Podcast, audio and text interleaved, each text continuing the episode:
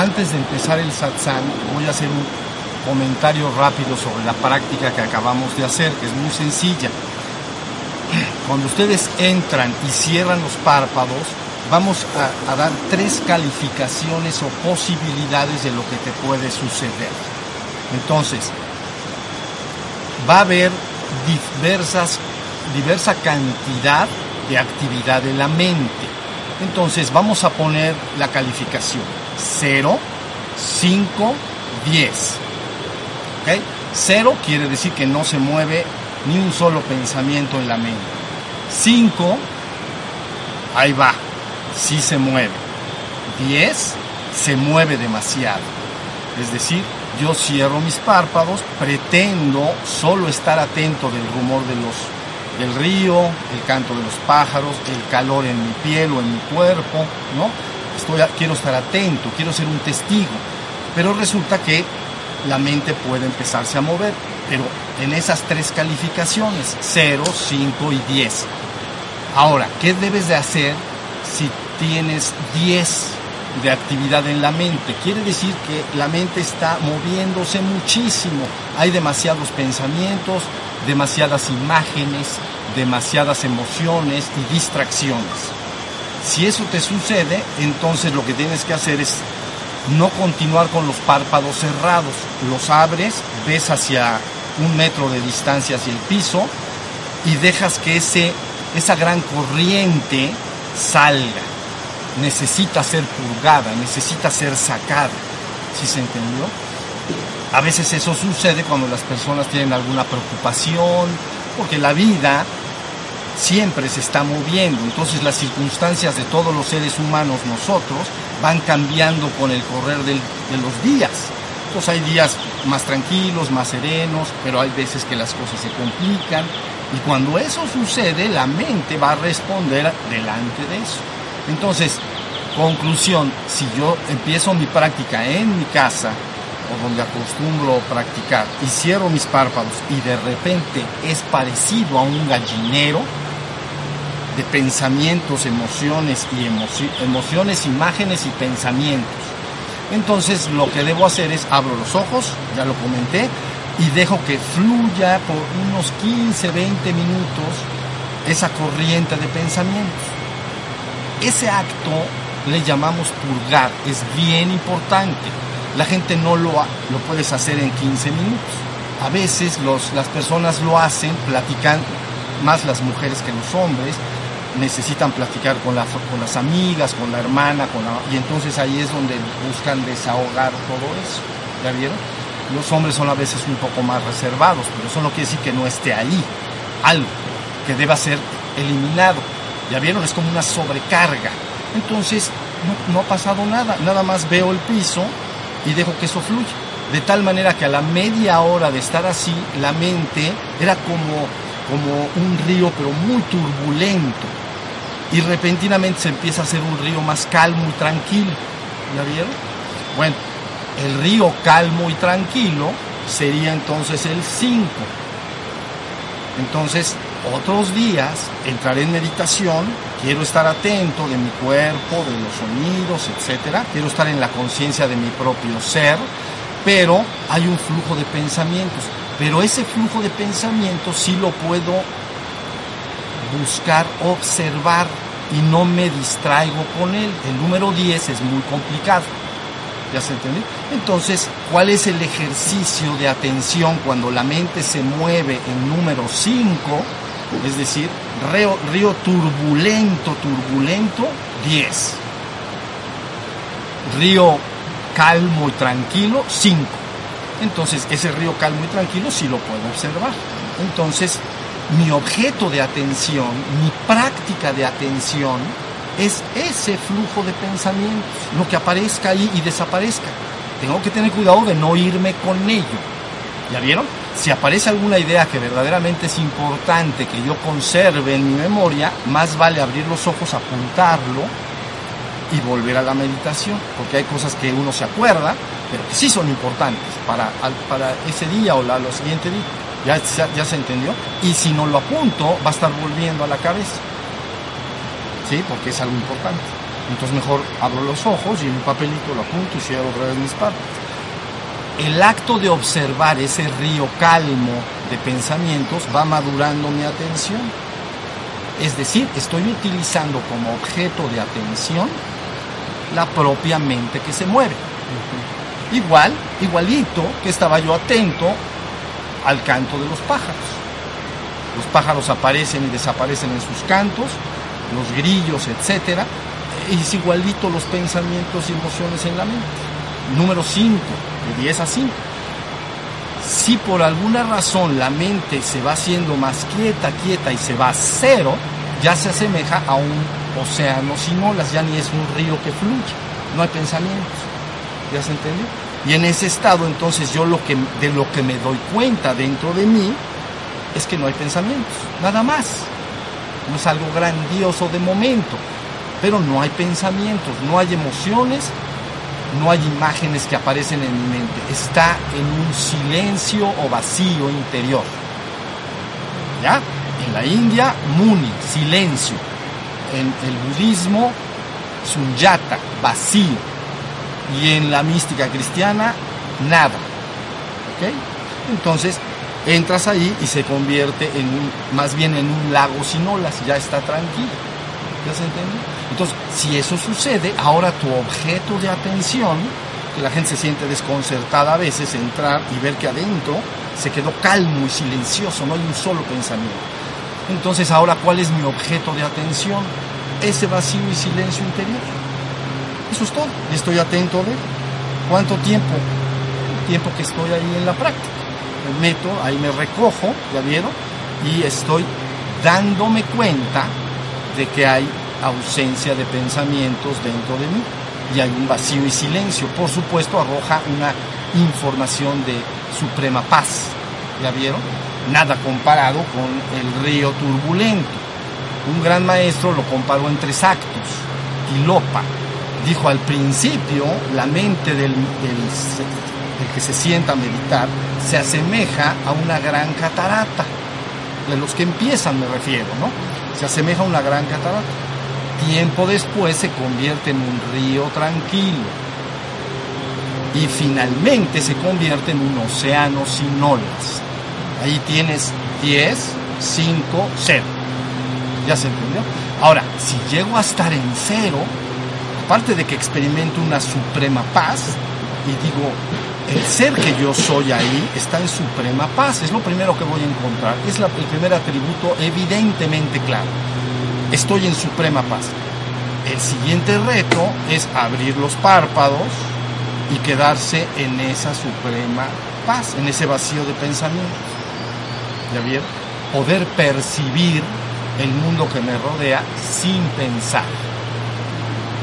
Conviene lógicamente que sea a lo mejor en, un jardín, en un lugar privado, digamos, pues abre los párpados y ves si puedes estar en ese estado atento y percibes como el Señor que está trabajando allá y entonces, pero la mente está en silencio y puedo percibir, pero luego me puedo incorporar, me paro, me levanto pues, una vez que me levanto, puedo empezar a tratar de mover mi cuerpo y que siga yo en ese estado de vacío y silencio interior. ¿Ya se entiende? Hasta que puedo, la maduración es que pueda yo en cualquier momento y en cualquier situación siempre estar en ese estado despierto, la mente está en silencio. Aunque esté yo caminando, aunque esté haciendo lo que esté haciendo. ¿Ya? A no ser que quiera yo pensar. Entonces, lo hago. Pero si no quiero, o que no tengo, entonces no se encarreran los pensamientos de porque sí. ¿Ya vieron? Entonces, una vez que has llegado a este estado, se le llama eres un ser humano espiritualmente despierto. Esto viene a colación por lo que voy a platicar hoy. Un, un, ser humano espiritualmente despierto. Y has logrado un estado que se llama nirvana menor. ¿Ok? Extinción de los remolinos en la mente. Este ser humano ha logrado ya de manera natural, no como un momento cumbre en la meditación, ¿entienden? Momento cumbre en la meditación quiere decir que de, muchas meditaciones, de repente en alguna, entro en ese vacío interior unos cuantos minutos, pero es un momento cumbre. Luego vuelvo a mi estado de actividad de la mente, si se está entendiendo. Pero cuando el hombre ha logrado llegar ahí, se estabiliza ahí, se le llama, este hombre ya está en la otra orilla. Está más allá de la mente. Está en un estado despierto, de pura vigilancia y atención, y se da cuenta de que él es, y sin embargo la mente está silenciosa, a no ser que él la quiera usar.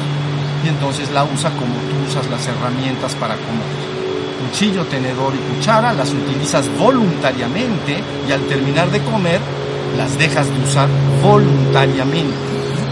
Lo mismo es con esto.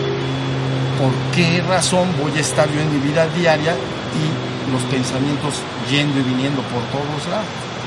Eso no, no, es lo que, no es lo que se llama un hombre espiritualmente despierto. Tiene que estar despierto su mente en silencio y mis facultades mentales, ¿qué son? Son herramientas, igual que el cuchillo, tenedor y cuchara. Entonces, cuando como, las debo utilizar, ¿no? Pero dejo de, termino de comer y los dejo en el plato. Sería inútil estar siguiendo como si estoy comiendo todo el día, ya acabé de comer. ¿Sí se está entendiendo? Entonces, bueno, esto viene a colación por algo que voy a platicar el día de hoy. Pero ustedes tienen que ir vigilando muy bien dónde están y, su calidad de meditación eh, en su vida diaria, en su casa. En honor a la verdad, la persona tiene que practicar y tiene que no quitar el dedo del renglón si quiere despertarse. Si no, francamente no va a ser posible. Entonces, si se compromete en el correr de los meses, años, va viendo cómo está este proceso, cómo está madurando su estado de atención despierto y cómo las, la mente está pasando al renglón de las herramientas, que las puede usar o no usar. Entonces ya me quedo despierto y de ahí hay metas superiores que alcanzar. Si estamos, entonces bueno, esa es la idea y está bien fácil, sabiendo lo que se tiene que hacer está bien fácil. Bueno, ahora miren, ahora sí vamos a entrar en el tema a mí me gustaría hoy rondar alrededor de una pregunta y es cómo lograr el despertar espiritual de la humanidad en su conjunto. ¿Cómo lograr el despertar espiritual de la humanidad en su conjunto? Entonces hoy a mí me gustaría tocar algunos puntos, tres o cuatro puntos nada más para ir clarificando este, este tema, cómo, cómo se puede lograr realmente. Miren, el primero y más evidente para aquellos que han trabajado en su despertar y han despertado es que la humanidad en su conjunto, en su conjunto, no, hay individuos que no, muchos individuos están despiertos en la humanidad a diferente nivel de despierto, pero en su conjunto sí podríamos entender que la humanidad vive en un estado de sueño psíquico, del cual puede despertar. Vive en un un estado de sueño psíquico del cual puede despertar. Ahora fíjense, ¿qué quiere decir sueño psíquico? Lo voy a, voy a hacer una analogía con la vida diaria que todos vivimos. Fíjense bien, el contraste entre el sueño de la cama y el estado de vigilia. ¿Estamos? ¿Todos? Los seres humanos transcurren su vida del 30 al 50% de su vida en el sueño de la cama. Del 30 al 50. Contra más años tiene la persona, ese se va reduciendo, ¿no? Pero en promedio, del 30 al 50, los bebés y los niños duermen más, duermen un 50% hasta más. O los bebés más todavía. Con los años cada vez duerme menos la persona, vamos a decir, hasta que duerme 5 o 6 horas y ya se siente bien. Pero bueno, tú transcurres la vida como ser humano, todos la transcurrimos entre el estado dormido de la cama y el estado de vigilia. Todos lo que experimentamos todos los días. Ahora, fíjense bien, cuando la persona entra al sueño de la cama, no me voy a referir a entrar ahí conscientemente, eso es otra cosa. Estoy hablando normalito, normalito. Cuando las personas entran al sueño de la nocturno que se llama, entonces, al quedar dormidos, van a experimentar, pueden experimentar dos cosas. Un sueño que se llama, fíjense bien, sigan el sueño profundo, o se llama sueño sin ensueños, y otro sueño que se llama sueño con ensueños, lo que la gente entiende soñar.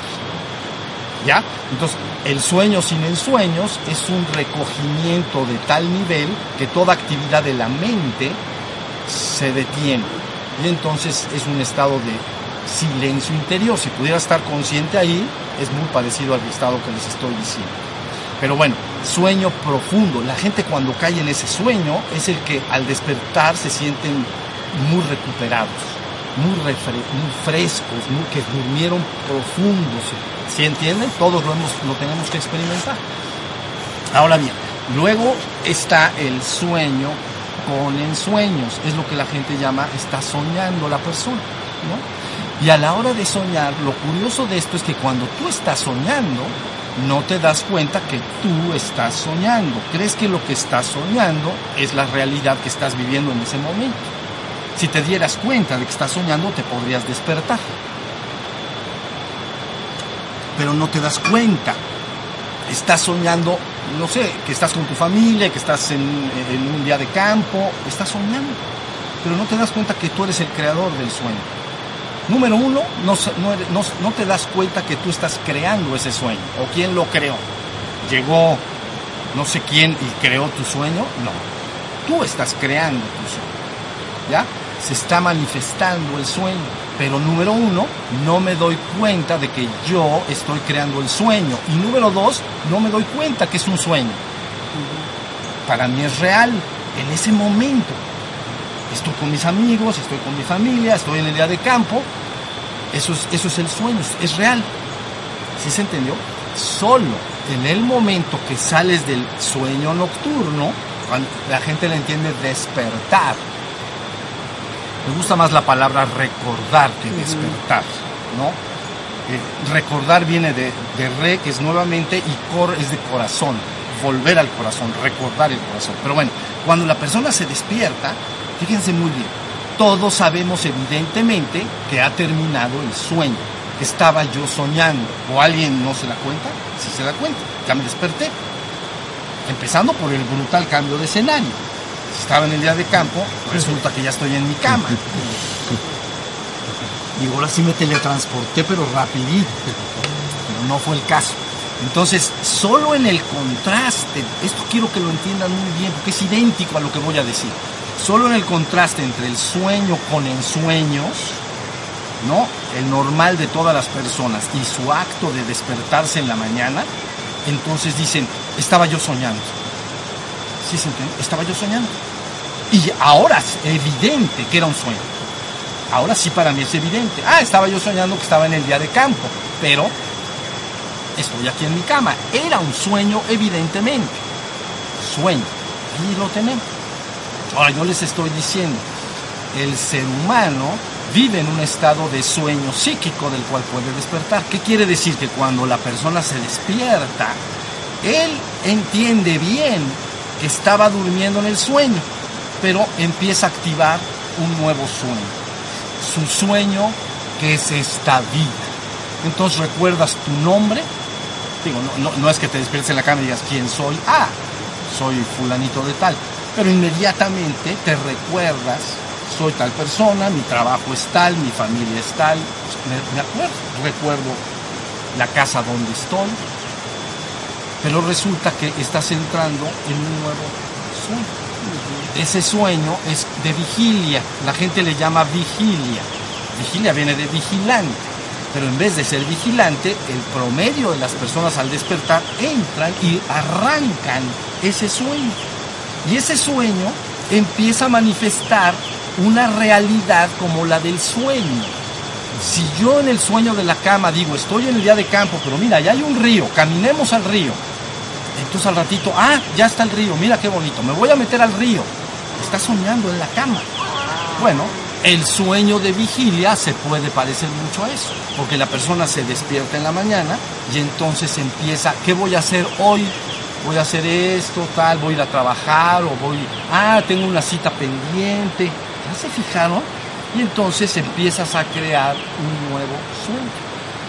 Vives en un sueño, no estás despierto realmente. Entonces te crees el personaje que eres. Es decir, te crees tu nombre. Crees que tú eres tu nombre, con tus apellidos, con tu vida familiar, con tus capacidades eh, y estudios profesionales, con el trabajo que desarrollo, me creo mi sueño, me lo creo. Fíjense bien lo que estoy diciendo. Ahora, esto quiere decir que la humanidad está está inmersa en un sueño psíquico. ¿Por qué le estamos diciendo psíquico? Porque es igual que el sueño de la cama. Psíquico quiere decir de la mente, aunque psiquis se transforma en alma, de latín, pero realmente nos referimos a mente, como psicología. Entonces, sueño psíquico. Fíjense bien, cuando estoy en la noche en mi cama durmiendo, el sueño que tengo son contenidos psíquicos. Es decir, pienso, veo imágenes y siento emociones en el sueño. Son contenidos de la mente. ¿Me están siguiendo y entendiendo bien a esto? Bueno, cuando me despierto en la mañana y supuestamente dije, ya me desperté, entonces empiezo a activar un sueño con contenidos psíquicos y empiezo a pensar, a sentir y empiezo a imaginar y empiezo a construir mi vida. ¿Sí se está entendiendo esto? Y todos esos actos psíquicos van construyendo la realidad que tú tienes. Es decir, lo que, lo que haces en tu vida, ¿no? Si acostumbras a ir a hacer ejercicio, al parque, entonces pues al rato ya estás ahí otra vez. Tú lo estás soñando. Y entonces ahí estás, corre, que te corre. Corre, que te corre. Bueno, esto es importante lo que estoy diciendo, ¿no? es profundo, muy profundo. Pero bueno, la humanidad vive en ese estado de sueño psíquico. Ahora, hay una posibilidad, de despertar. Y es tan evidente a la hora del despertar como el despertar entre el sueño de la cama y el despertarte en tu cama. ¿Ya vieron? Todos estamos en la cama otra vez, ¿no? Nos vamos, estamos durmiendo dentro de la cama, estamos soñando. Me despierto en la mañana y digo, ¡Eh! estaba yo soñando. Y no importa lo que estuviera soñando. A lo mejor soñabas que eras el hombre más malo del universo o el más bueno. Entonces cuando te despiertas dices, era un sueño, era un sueño. Bueno, pues entonces, pero ¿ves cómo sí se hace muy evidente el despertar? Bueno, pues cuando yo digo el ser humano vive en un estado de sueño psíquico, quiere decir que cuando se despierta se le hace tan evidente el despertar como ese contraste del que estoy hablando entre la cama y despertarse en la cama. Me doy cuenta de que estaba yo en la mente medio distraído y divagante. ¿Sí se entendió? Alguien de ustedes, creo que fuiste tú hace como un año en el jardín, me dijiste, es que resulta que ahora sí esto está grueso. Porque resulta que estaba yo y cuando me di cuenta de que no estaba yo consciente fue a las 10 de la mañana, pero a lo mejor me paré a las 7 y platicamos sobre ese tema. A lo mejor ya no lo acuerdas, pero yo lo recuerdo todo muy bien. Entonces, dijiste, de repente, a las 10 de la mañana, dije, como dicen por ahí, oh my God, oh my God, heme aquí, he despertado. Me doy cuenta de que soy, pero con una brutal cambio. Y, pero de 6 de la mañana, que seguramente te paraste a las 10 de la mañana, ya estabas a lo mejor en tu coche trabajando en tu oficina. Fíjense lo que estoy diciendo. Estabas inmerso en un sueño, pero no te dabas cuenta que tú eres el soñador del sueño y ahí, andabas. Pero cuando te despertaste a las seis dijiste, soy yo, soy Héctor. Yo trabajo en tal lugar, pues lógico, desayuno, me baño, agarro, ¿no? me voy en mi coche, me llevo a mi oficina. Pero ¿qué pasó cuando me desperté? dije, no estaba yo consciente de que estaba yo soñando, de que estaba dormido en un sueño. Inmediatamente a esa hora de las 10 de la mañana dices, desperté. Por eso ustedes tienen que entender que el despertar no es metafórico, no es una idea, es algo muy real. Cuando lo vives, cuando pasas del estado de distracción y olvido, olvido de sí, ese olvido de sí es lo mismo que el sueño de la cama. Cuando estás en la cama, tú no sabes que tú estás produciendo el sueño, estás olvidado de ti. no te das cuenta que tú creas el sueño. ¿Sí me estoy explicando? Pues despierto, te a los seres humanos en promedio les pasa lo mismo, que empiezan a soñar. Tú dices pensar y planear mi vida, lo sé. La gente ahí hace todas sus actividades diarias y todo parece muy racional y lógico. Trabajar, cuidar a la familia, estudiar, tener una vida profesional, seguir mis, mis hobbies y sueños, todo parece muy racional. Pero le llamamos sueño psíquico, porque esa persona que está ahí está inmersa en un sueño. Entonces tienes que despertar. Si se despierta, evidentemente va a decir, estaba yo dormido, ahora, ahora ya estoy despierto. ¿Sí se entendió lo que quiere decir? Yo me acuerdo que di en alguna ocasión un ejemplo que voy a volver a dar hoy porque es importante. Imagina que entras a, tu, a la habitación de alguno de tu familia, un hermano, tu esposa, tu esposo, tu papá, en fin. Imagínate que el soñador, que está tu hermano o tu esposa o esposo, empieza a gritarte que hay un tigre en la habitación que te quiere, que la, que, la está atacando y que nos quiere comer. Y entonces ella está, esa persona está soñando en el tigre. Y entonces cuando te ve entrar, se mezcla su sueño contigo y te dice, ve por un cuchillo a la cocina porque tenemos que matar al tigre. Si te distraes, caes en su sueño. Y ahí andas y te vas a por el cuchillo. Entonces, y regresas con el, ¿dónde está el, el tigre? Lo vamos a matar. Y entonces ya caíste en su sueño. Entonces, lo que verdaderamente opera es despiértate, estás soñando, si es tu hermano, tu hijo, tu papá, o hermano mío, despiértate, estás soñando. Evidentemente una gran pesadilla, pero estás soñando. Entonces, si logras que se despierte, termina el pesar. Ya no hay tigre. ¿Sí se entendió? Ya no hay tigre. Ya no hay una amenaza real. El problema es que tú te me fueras involucrando en el sueño de él y al ratito ya estás peleándote contra un tigre y lo empiezas a ver. ¿Ya vieron? Entonces, este es el fenómeno que llamamos despertar a la humanidad para que vean ustedes lo que está en juego. La humanidad está en promedio, así como grupo colectivo, está propulsando sueños, que por cierto se están transformando en pesadillas en el siglo XX y XXI. Porque te debo decir algo, si ves a tu, a tu hermano o a tu hijo soñar dulces sueños, hasta no quieres despertarlo. Porque dices, no, pues mira qué rico sueña. ¿No les ha pasado que te despiertas con un sueño así sabroso y dices, no, yo me voy a quedar dormido otra vez para seguir soñando? Bueno, todavía. Para mí no hay eso de que bonito sueño, todos se deben de despertar. Pero vamos a suponer que ves a tu hijo soñar un hermoso y dulce sueño pues a lo mejor no haces nada, ¿entiendes? dices, bueno, está contento, hasta ve qué cara pone de, quién sabe qué está haciendo en el sueño este. Gozándola, pero la está gozando. Y entonces lo dejo. Pero imagínate que entras a la habitación y empieza a gritar, ¿no? Un día personalmente, alguien que estaba, se quedó dormido cerca de mí, gritaba que estaba prendido en fuego, más o menos lo que yo entendía es que estaba en algún lugar que se había prendido el fuego de la casa y se estaba prendiendo su cuerpo en fuego. Ni modo que digas, bueno, estaba soñando al que se quede. Dices, despiértate. Lo despiertas y entonces dice, ¡Ah! era un sueño. ¿Entienden lo que estoy diciendo? Sueños bonitos, sueños feos.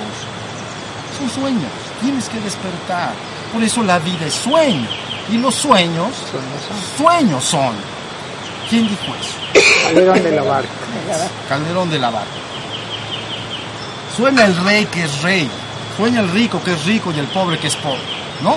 Pero los sueños, la vida es sueño y los sueños, sueños son. Eso es lo que dijo. Bueno, pues ahí tienen a la humanidad.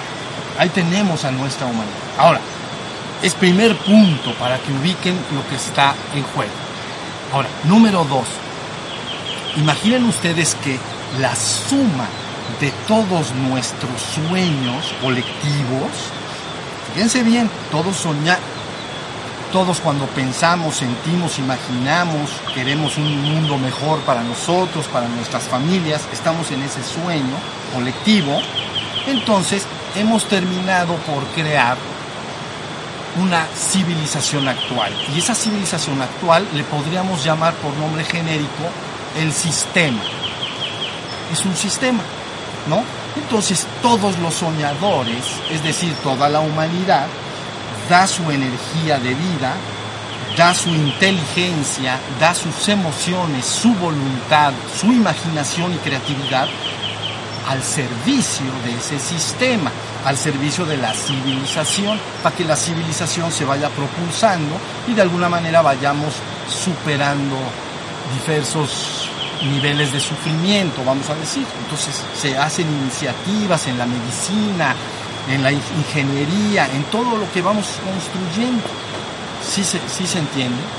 Pero bueno, resulta entonces que tú dirás, esto ya está muy bien, ya nos, nos arrancamos con ese sueño y ahí nos quedamos. Pero es que esto tiene un gran riesgo. Les voy a decir qué riesgo Que cuando tú das toda tu energía a ese sistema, quiere decir que para que opere el sistema te pide todo tu tiempo. ¿Entiendes? Se ve comprometido tu tiempo.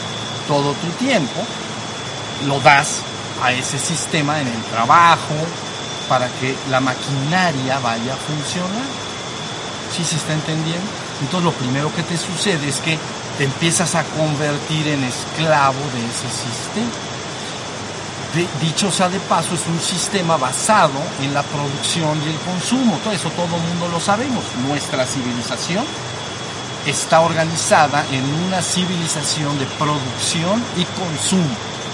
Contra más produzco, más puedo vender, más rico puedo ser, y, pero la gente tiene que consumir lo que produzco y así sucesivamente. ¿Ya vieron?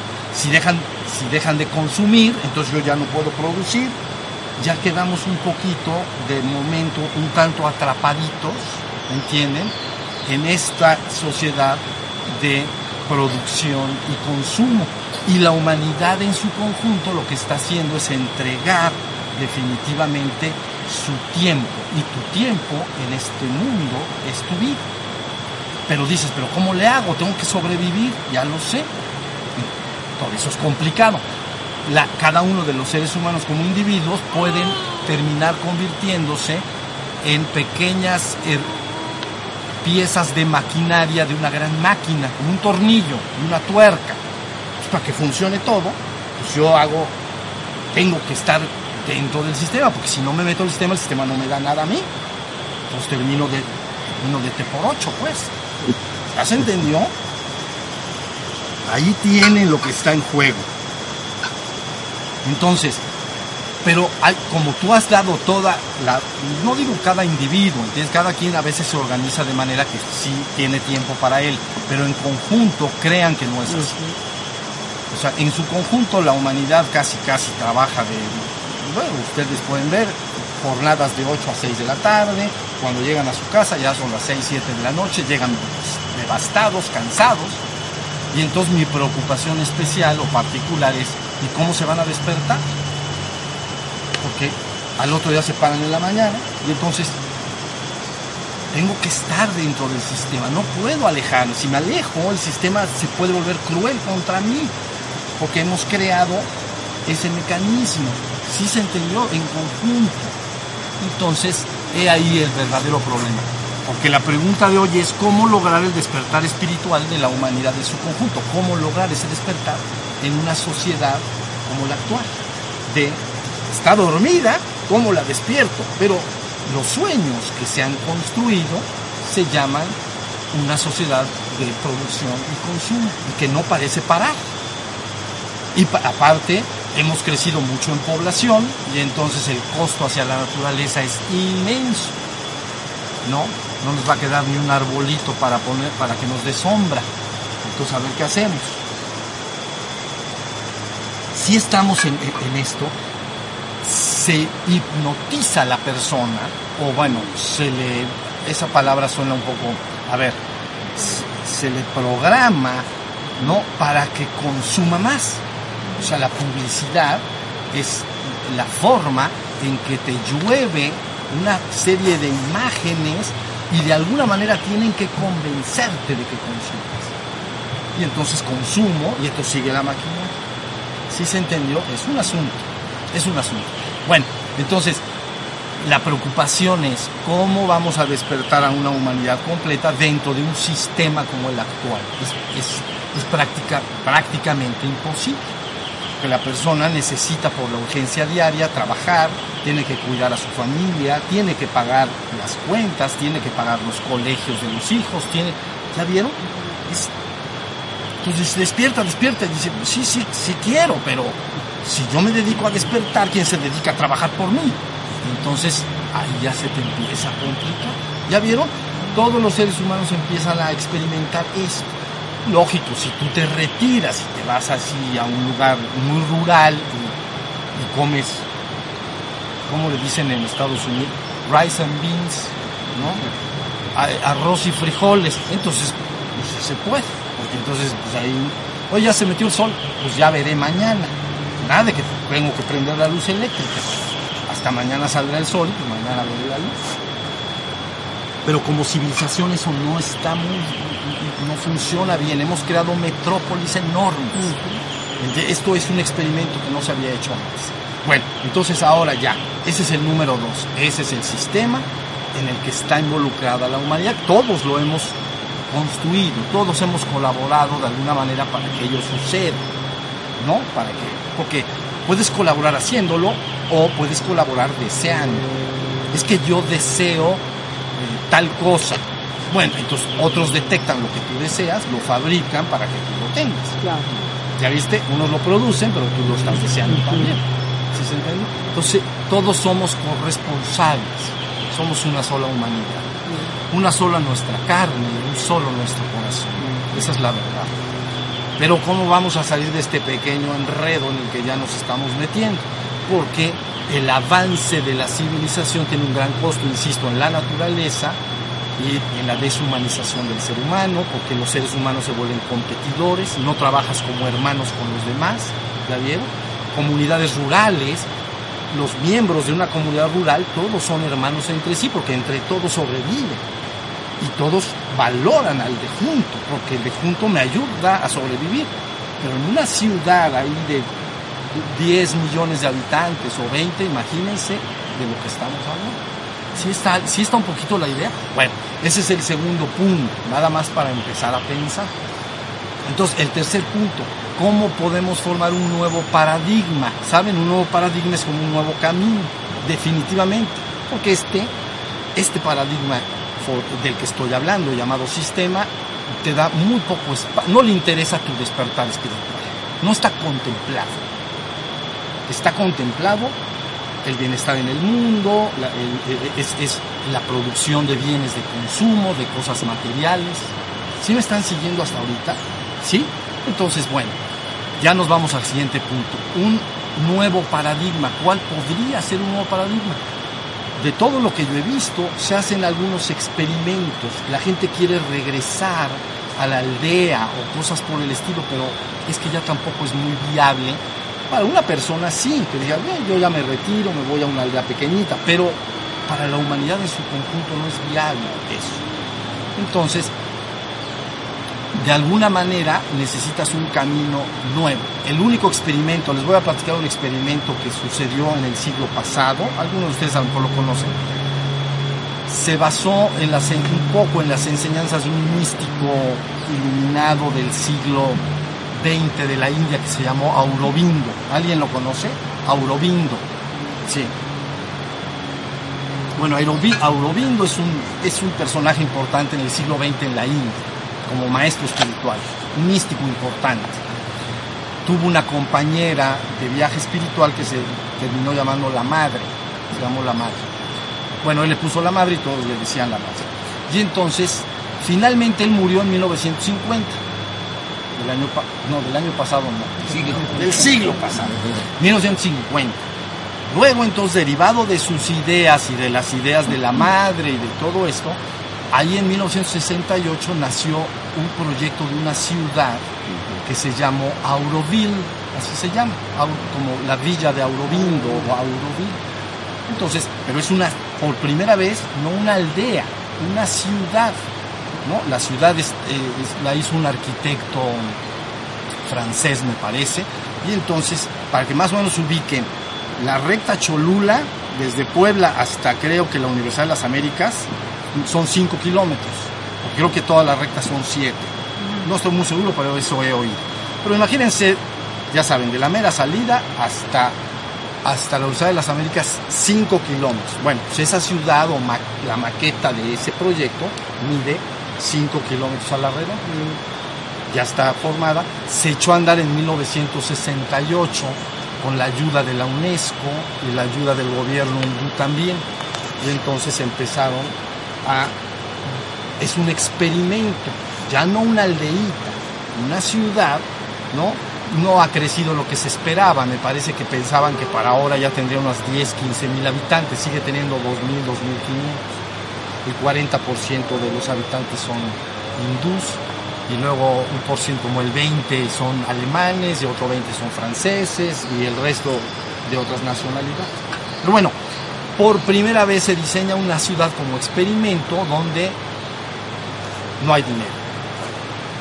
Entonces tú puedes vivir ahí, trabajas y puedes vivir en el lugar, pero tienes que, eso sí tienes que trabajar para colaborar con, la, pues, con el asunto trabajan y entonces tienes una vida gratuita. hay comedores, restaurantes, puedes comer. Tus hijos tienen educación gratis desde chiquitos hasta la licenciatura la carrera. Ya se entendió. Entonces, es el primer experimento que se está haciendo para buscar un nuevo paradigma donde las personas que se interesaran en el despertar pudieran de alguna manera este, vivir en un lugar que hay sí, todo está en primer lugar, está el despertar. ¿Ya se fijaron? En, la, en el sistema que llamamos de, de, producción y consumo, eso es el primer lugar. Eso es lo más importante, la producción y el consumo. La producción genera riqueza, la riqueza genera consumo y ahí está la máquina. ¿Sí se entendió? Entonces, lo más importante en primer lugar en el sistema es producción y consumo en esta sociedad que estamos hablando es el despertar espiritual. Entonces, hasta donde yo les he visto algunas fotos por ahí, los veo bastante contentos con sus bermudas, ya, ya andan dando de vueltas, usan bicicleta, ya saben cómo son. Pero bueno, esa sería, es un experimento porque ahí sí, todos los que vivan en ciudades así pueden de alguna manera ya dedicarse 100% en primer lugar a su despertar espiritual, sin dejar todo lo demás, porque ahí en ese lugar la gente estudia, tiene familia, o sea, son creativos, hay, hay de todo, como una ciudad cualquiera, pero el acento principal está en el despertar. ¿Ya la vieron? Bueno, esto que les digo es, es importante porque en honor a la verdad, eh, el, el, sistema común y corriente es, es difícil, sí te puede someter mucho en tu tu labor. Sí, sí estamos. Entonces, bueno, ese proyecto está avanzando allá y este, nosotros posiblemente avancemos algún proyecto parecido en el Valle de Puebla y Tlaxcala. Entonces, alrededor de la universidad, ¿se que hablamos de la Universidad de, la Casa de los Cuatro Rumbos? Pues una ciudad alrededor de Casa de los Cuatro Rumbos, hay terrenito. Ahí entre Cholula y el Popo hay terrenito. Ya nomás se necesitan los, la plata pero ahí viene. Entonces, este, diseñas una ciudad de experimento. Todos los que viven ahí y todos, entiéndanme, no es que no es un monasterio, es una ciudad en la que tú te desarrollas según tus gustos, preferencias, estudias lo que quieres, trabajas en lo que quieres, pero el pero no hay una vida económica no eh, declarada, vamos a decir eso para el sistema se hace confuso, ¿no? Porque el sistema lo que el que, el que, más gana como que es mejor. Vi una película una vez de dos hombres, era como de risa, ¿no? Pero cómica, dos amigos, entonces, que ya estaban aburridos de la vida, pero estaban muy ricos. Y dice, bueno, como ya estamos muy aburridos, vamos a trabajar a ver quién tiene más dinero de los dos, dos amigos. Y dice, y el que se muera más rico gana.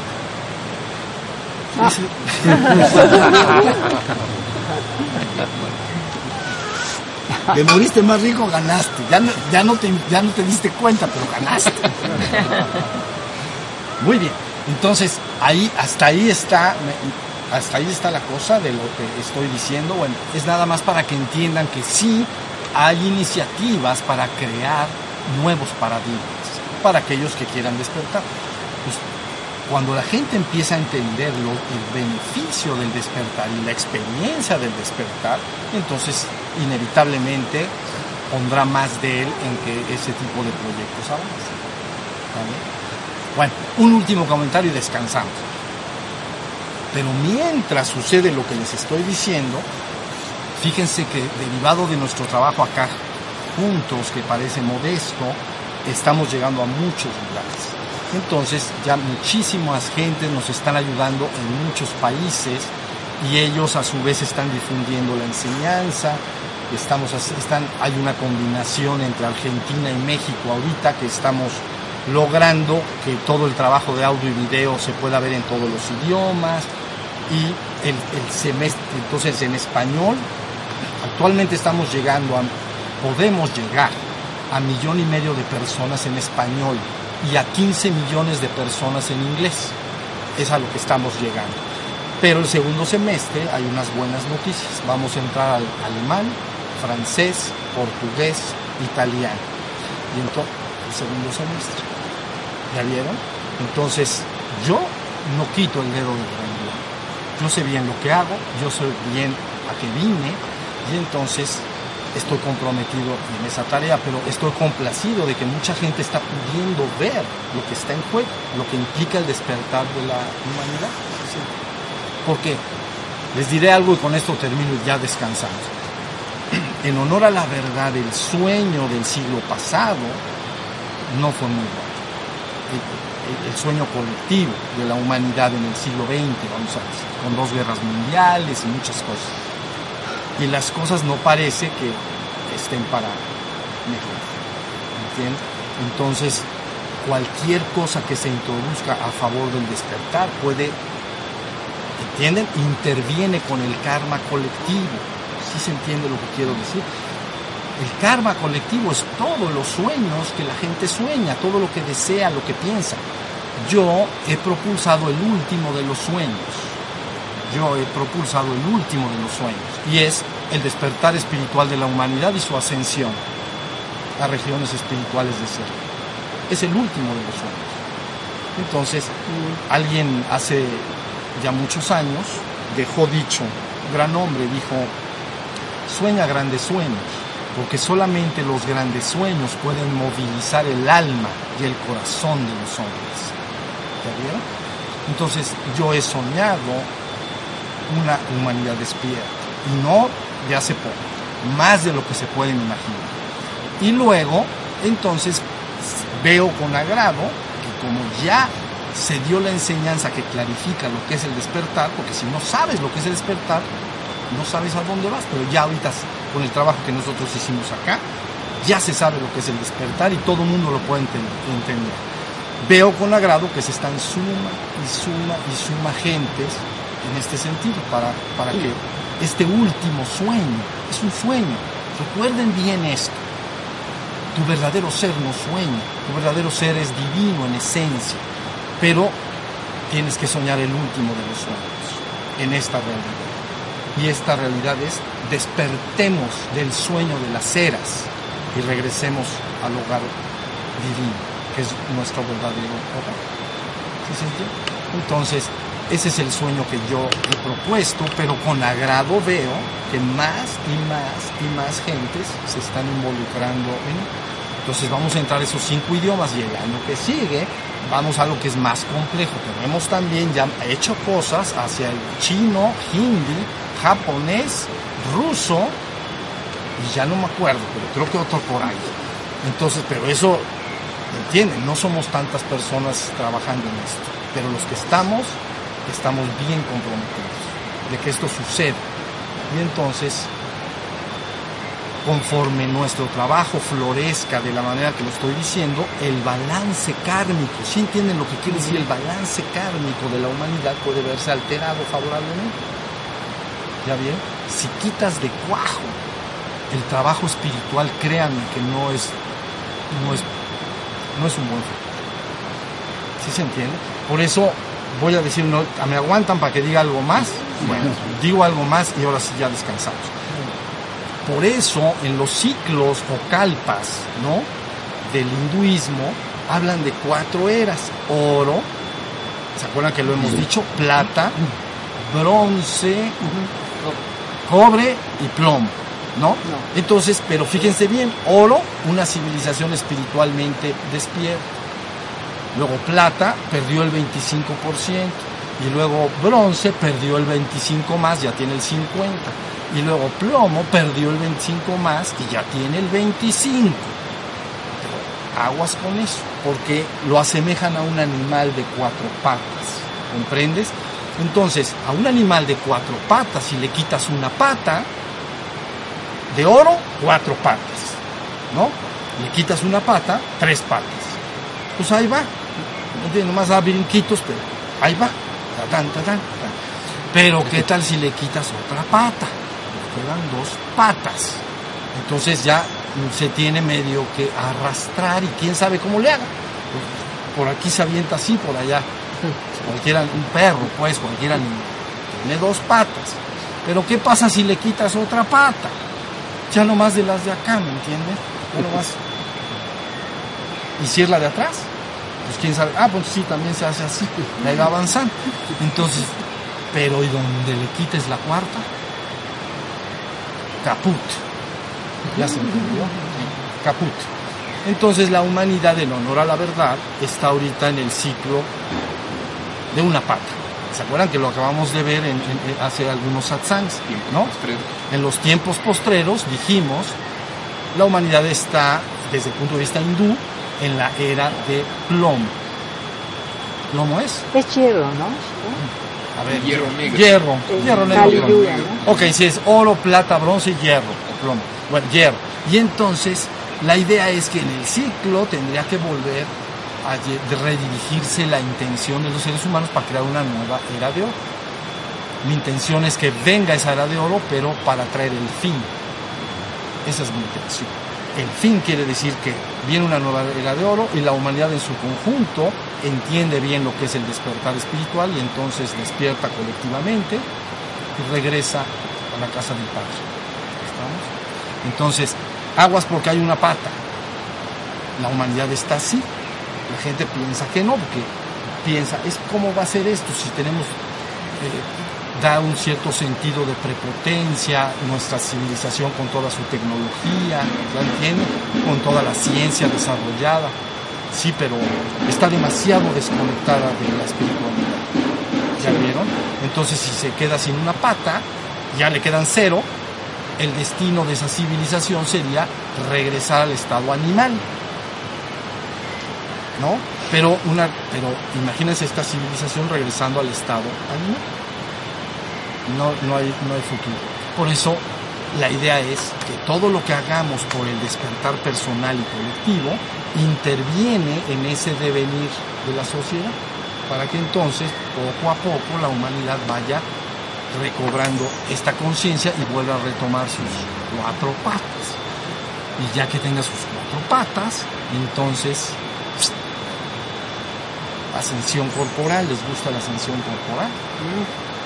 La transfiguración del cuerpo en luz. La gente piensa que estos son mitos y palabras que no son ciertas, pero tiempo llegará en que van a entender que es mucho, muy real.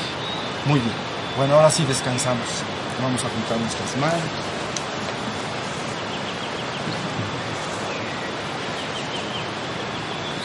¿Son hermanos?